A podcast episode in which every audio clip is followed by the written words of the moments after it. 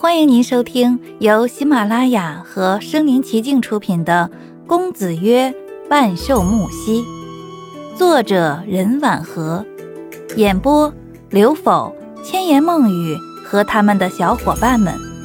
欢迎订阅。第二十八章，木兮太高，即使蹲着也比我们高出好多。他歪头看着木耳，挺满意的样子，说：“这孩子很聪明，交给你喽。”啊，你交给我一个孩子做什么？让我带孩子吗？我还是学生呢。木西先生一副厌烦的神情，好像我破坏了他的好心情似的。他盯着我说：“我能让你做回学生，也能让你一无所有。不要总把学生挂在嘴上。”这男人翻脸堪比翻书，情绪时好时坏，怕又说错了哪句惹怒他，索性我就泱泱的闭上嘴巴。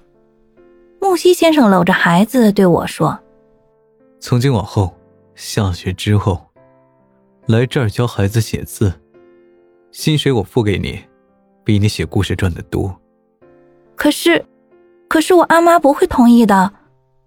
我对木西先生立马补上一句。心想，阿妈她又不是没见过，这两人简直是势同水火，阿妈怎么会同意我天天往木西先生这儿跑呢？木西先生站起身来，居高临下的看着我，傲慢的说道：“他老人家会同意的。”我倒抽口冷气，木西先生太小看阿妈了，以阿妈的倔脾气。决定要做的事情是十头牛都拉不回的，不想惹木西先生不开心，又怕吓着孩子，我就用顺从的语气对木西先生说：“嗯，那只要阿妈同意，我就教这孩子。”很好。木西先生逆着我，勾起嘴角，模样温柔，冷气缭绕的眼睛也渐渐回暖。原来他是喜欢别人顺从。晚上回家，我观察阿妈的模样，冷冰冰的，除了做饭就是在灯下缝制衣服，一句话也不说。心想：哼，木西能说服他，比登天还难呢。第二天一早，照常去上课。正在刷碗的阿妈突然叫停我的步子，巧。我诧异的回头看着他，他竟然愿意和我说话了。阿妈从灶台缓慢的转过身来，将洗碗布搭在水池边，对我说：“今天放学，你去见穆先生吧。”我以为听错了，拽了拽耳垂，不可思议的问：“啊，阿妈，你说什么？”阿妈抬头看我一眼，又坐在床边缝起衣服，情绪低落地说：“穆先生不是让你教孩子认字儿吗？你去吧。”啊，木西是什么时候和阿妈说的？我记得昨天晚上吃饭没多久，我和阿妈就休息了。于是我好奇地问阿妈：“嗯，是穆先生和你说的吗？”阿妈嗯了一声，我又问：“那是什么时候见的你啊？”阿妈看我一眼说：“嗯，昨天晚上你睡着后，他来了。”什么？悄无声息的来了，又风一般的走了，甚至连敲门声都没有听到，真是诡异的很。也有可能是昨天学校发生的事情震撼到我。我比较累，就睡得太熟了。我哦了一声，就心事重重的转身去上学。这一路我都在想，木西和阿妈说了什么，竟然让阿妈铁石般的心松动了。我对他们的谈话内容充满了好奇。放学后，木西先生的司机来接我，正巧被安竹看到。安竹拉着我问。春秋，你去哪里啊？不方便说乐天会，就随便指了一下马路，说：“嗯，去那边。”安竹朝我手指的方向瞧了一眼，问：“是昆山路那边吗？”我含糊不清的点头。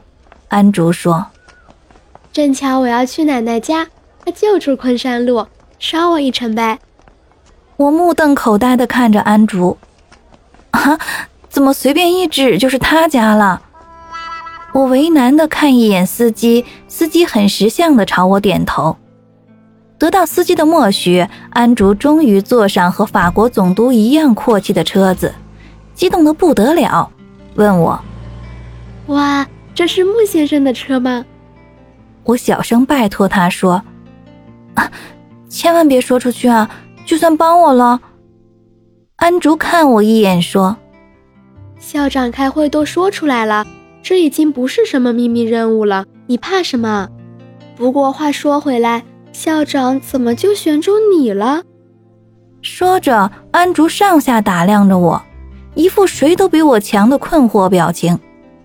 我望着窗外，心想着：“啊，这车速还是太慢。”尽管司机已经在猛踩油门了，见我没出声，安竹笑笑说：“估计是校长见你家穷，让你作为贫困生代表去的。